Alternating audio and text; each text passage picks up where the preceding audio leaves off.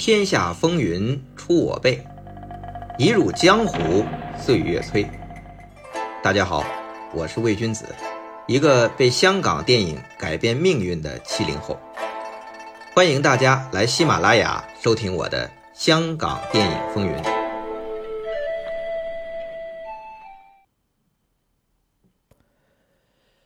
一转眼，香港电影风云已经说了两季，很佩服自己坚持了一年多呀，也很感谢还在收听的朋友们一路跟到现在。我在想啊，如果不是去年疫情，有了在家的时间，应该很难有心情、有勇气做一个这样的电台节目。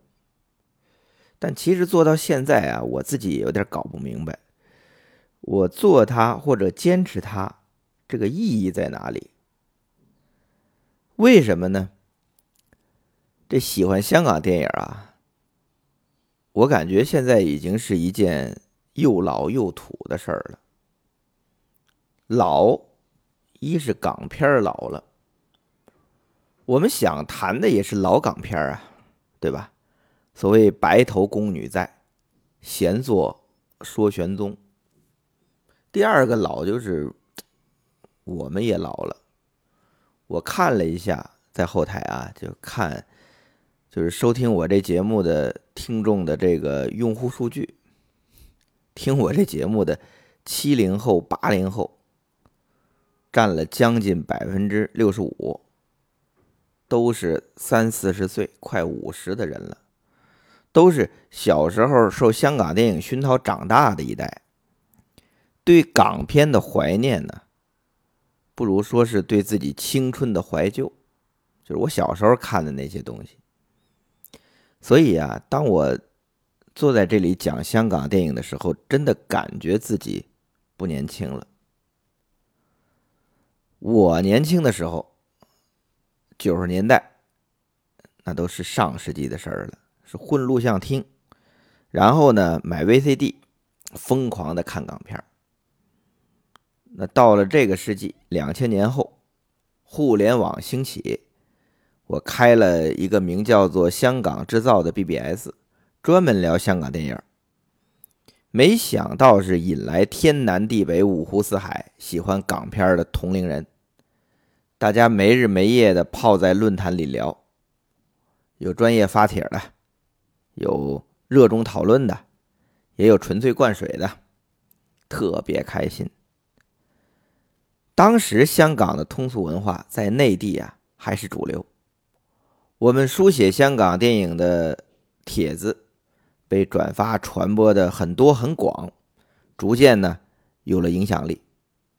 后来这些内容还被集结成书出版，还出了两本，一本叫《香港制造》。另外一本是快十年之后出的，叫《香港制造：一梦十年》。那么我们这些因为喜欢香港电影聚在一起的网友的友情啊，很多也从线上延续到了线下。那再后来，论坛就被博客取代了。那博客后来又被微博取代了。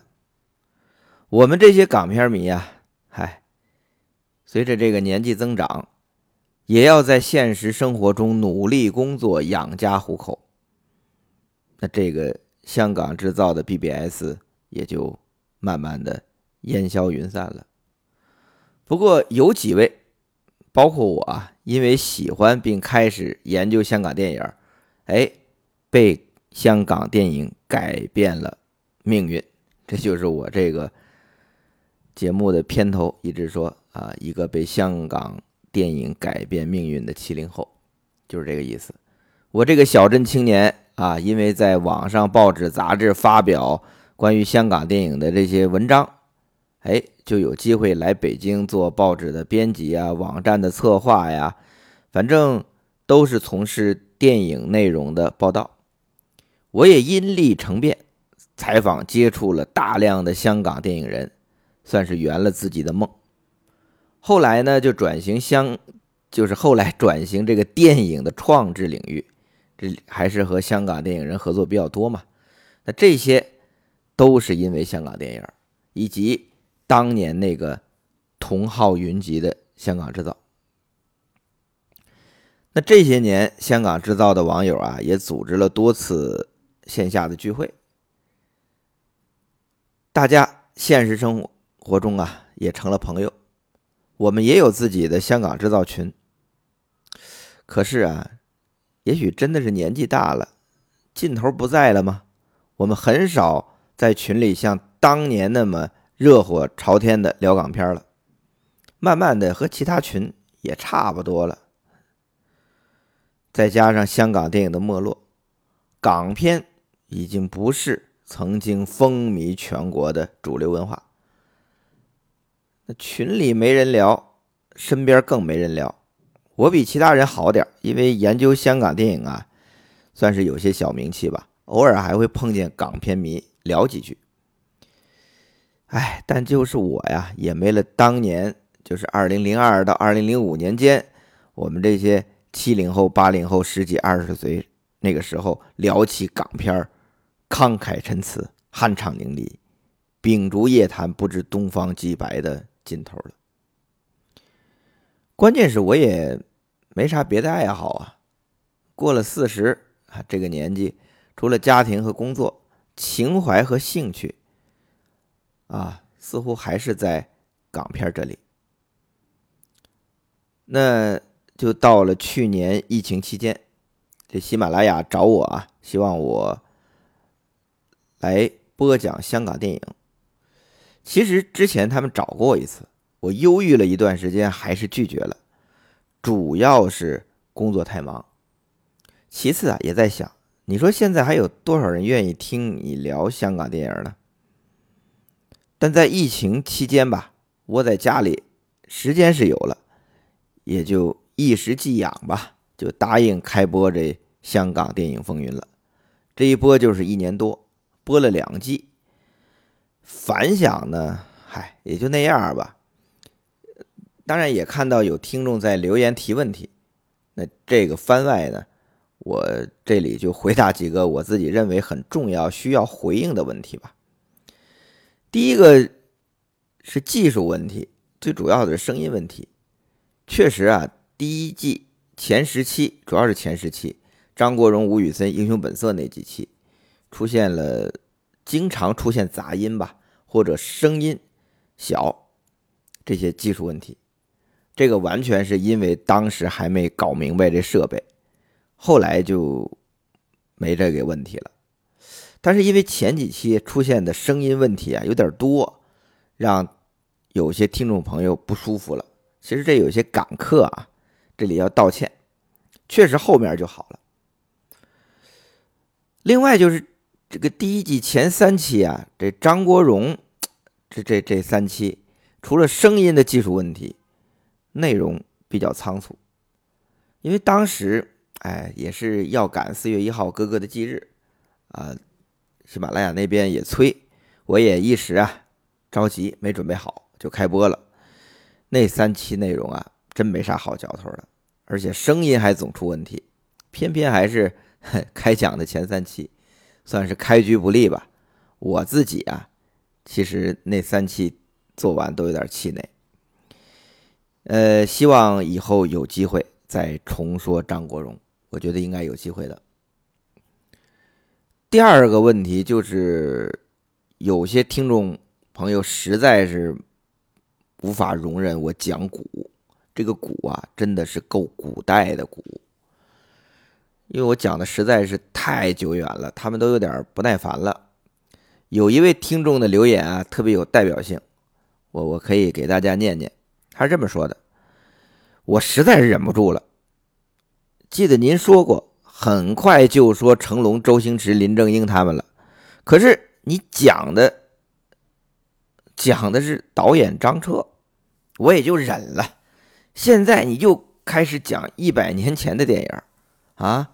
我知道众口难调，但是您说的，您要说九十年代的明星或者事情。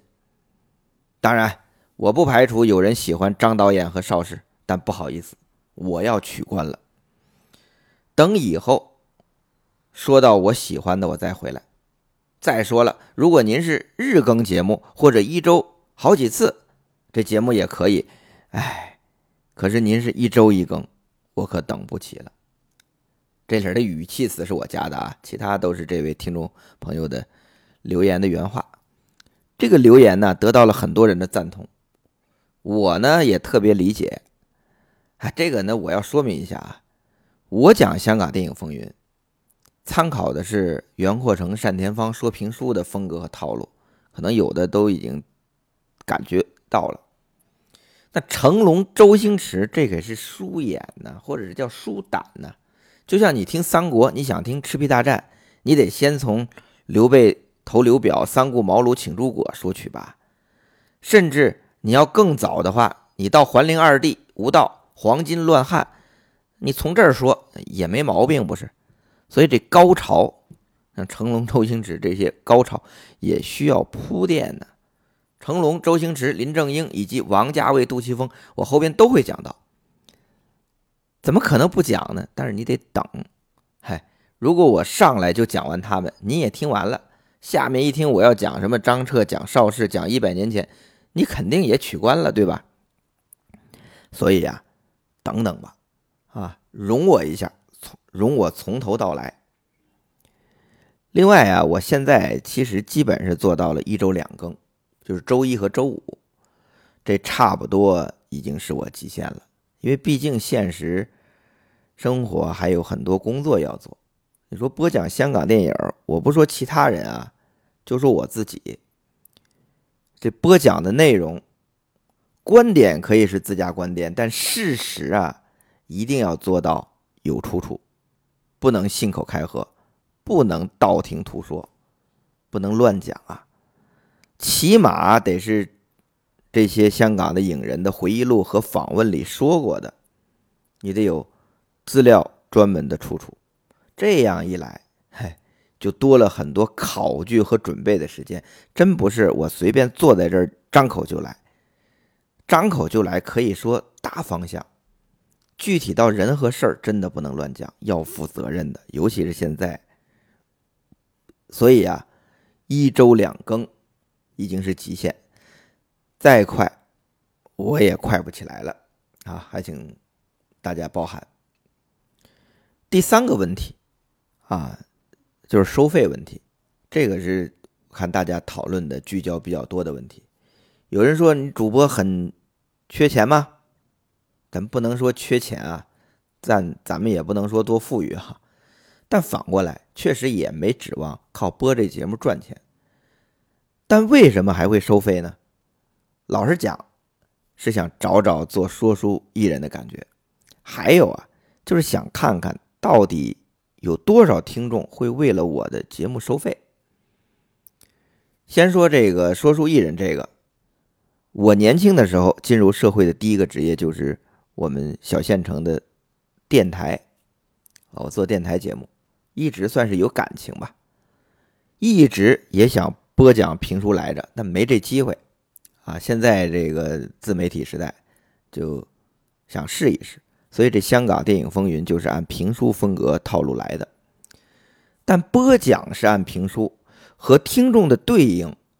我更希望是我在天津看相声、听评书那种有茶馆和园子，就是那种剧场的感觉，而不是现在这种电台播讲。我还是想听听啊，和观众或者叫听众吧，有没有互动啊，或者是听众的真实感应是什么？你说这一年多来，这喜马拉雅的粉丝。过万了，订阅用户啊也快过万了。看上去我这节目好像还有个数据，但仔细一看啊，嗨，每集的评论很少，除了少数有推广的过十条，其他也就五六条。你说这这感觉吧，挺冷清，和二十年前在香港制造论坛那种热闹嘈杂的讨论完全。是两种气氛。你说我本来啊，也就是业余时间搞搞，但看这反应啊，实在是往下播，我我的你得让我有点儿有点儿底气吧。当然，我做这节目还是为了兴趣，也坚持一年多了，但总觉得没啥坚持下去的动力，因为也没什么互动啊，就那么几条。于是呢，我就想试试收费。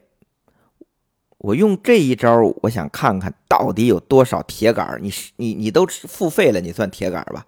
到底有多少听众会为这节目收费？结果我就收费了三四期，后台一看，嗨，也就不到三百人付费，好嘛，这不正好一个小剧场和茶馆园子的规模吗？也正好啊，我这心情也就。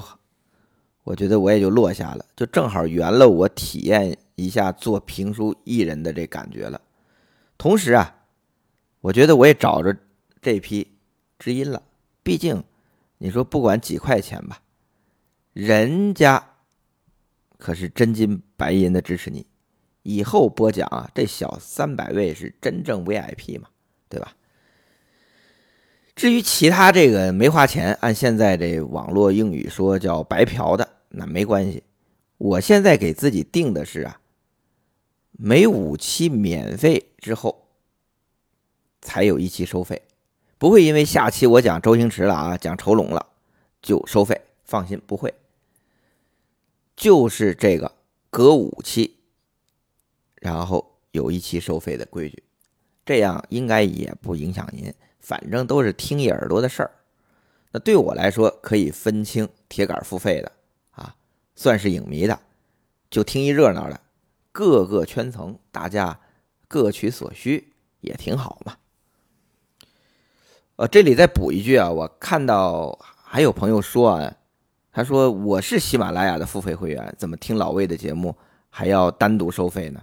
这个和我真没关系，我不知道喜马拉雅怎么设计的，他那个付费会员也没给我钱，可能啊。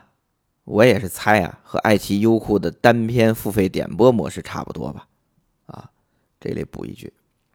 好了，这期番外就唠到这儿了，主要还是回答几个问题。